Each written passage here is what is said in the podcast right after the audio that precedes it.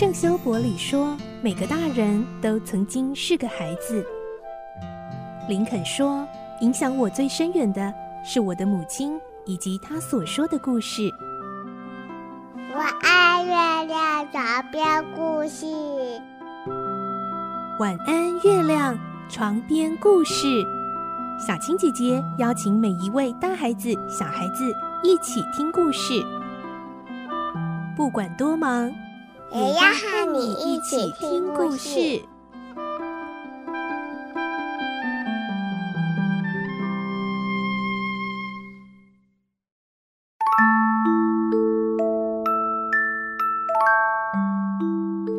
晚安，欢迎你和我们一起听故事。我是小青姐姐，我们继续来听《孤女努力记》的故事。今天是二十八集。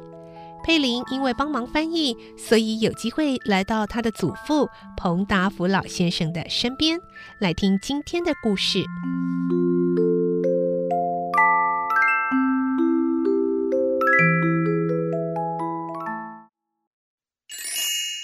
孤女努力记》二十八集。意想不到的幸运。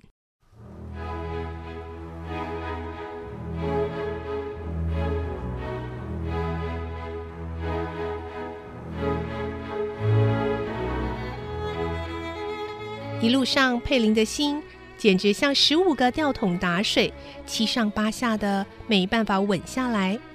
不久，到了圣彼得堡，那里的工厂和马罗库的差不多，只是多了一个制造绳子的工厂。可是整个厂的面积没有马罗库那么大。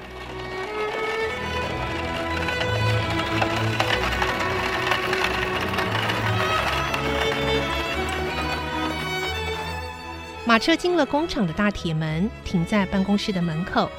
马车夫威廉向佩林说：“跟我进来吧。”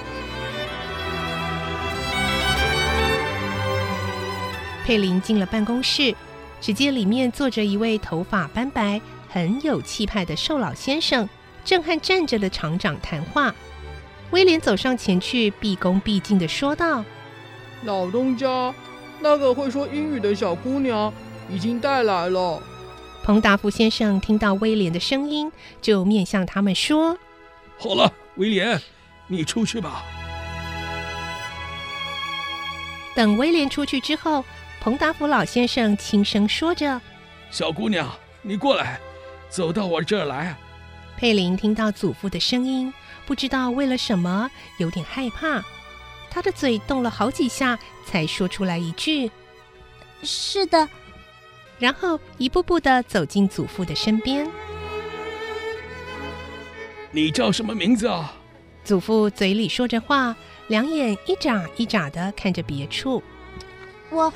我叫呃奥雷利。佩林一紧张，差点就把真实的名字说了出来。你的爸爸跟妈妈呢？都已经去世了。哎呀，真叫人难过。哎，你进我的厂里工作有多少日子了？到今天正好是三个礼拜。呃，呃，你是从哪儿来的？巴黎。哦。巴黎，呃，听说你会说英语啊？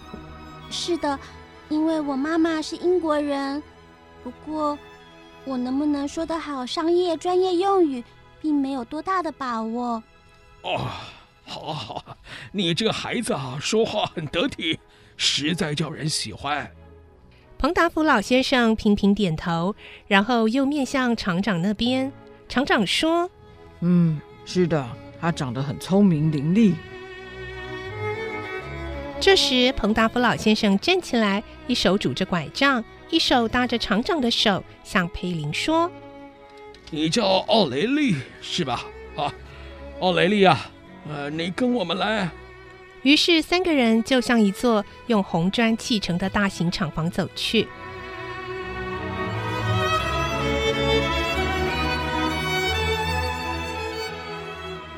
在厂房的入口处，孟贝洛两手插在裤袋里，无精打采的踱来踱去。他看见佩林，皱了一下眉头。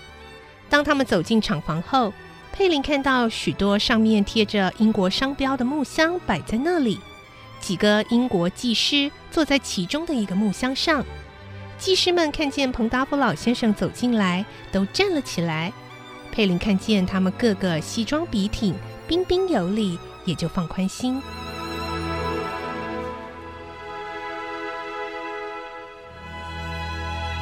厂长在彭达福老先生的耳边悄悄地说了几句话。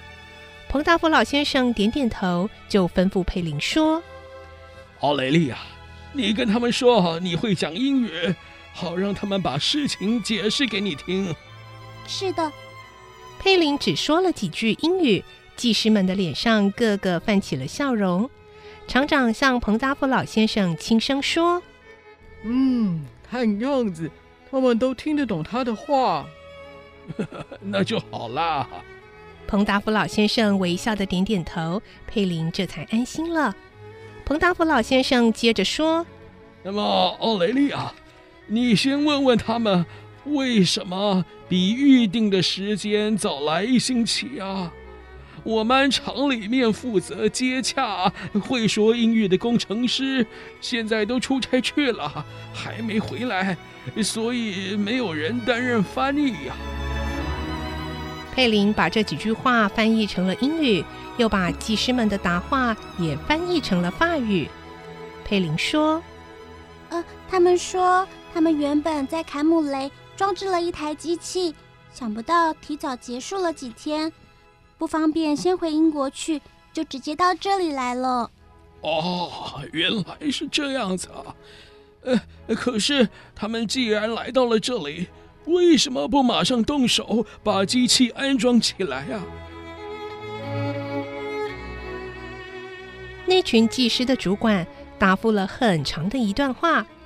彭达福老先生不耐烦的问：“哎哎，他说些什么啊？”“呃，他说太多话了，我记不清楚。”“啊，呃，慢慢说，不要紧啊。”“他们说这里的地板不太坚固。”负荷不起这一台十二万磅的机器重量，恐怕机器一开启，地板就会瘫下去。呃呃，但是横梁很结实啊。哦，他们说他们来了之后计算过了，为了安全起见，至少还得加上几根横梁。哎，这些事情啊，范布雷先生比较内行。哎。应该打电报叫他马上回来。奥莱利，你先告诉这些英国人，他们需要什么尽管说，不论是小工、木匠、水泥匠，要多少有多少。佩林把这些话翻译给英国技师们听，他们点头表示同意。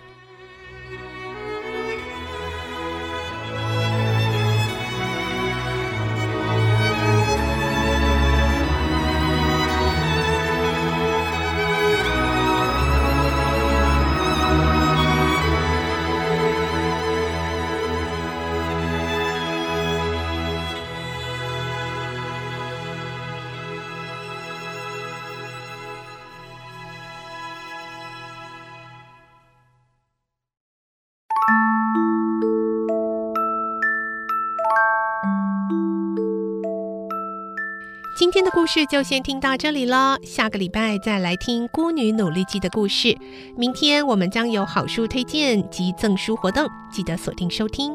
祝你有个好梦，我是小青姐姐，晚安，拜拜。小朋友要睡觉了，晚安。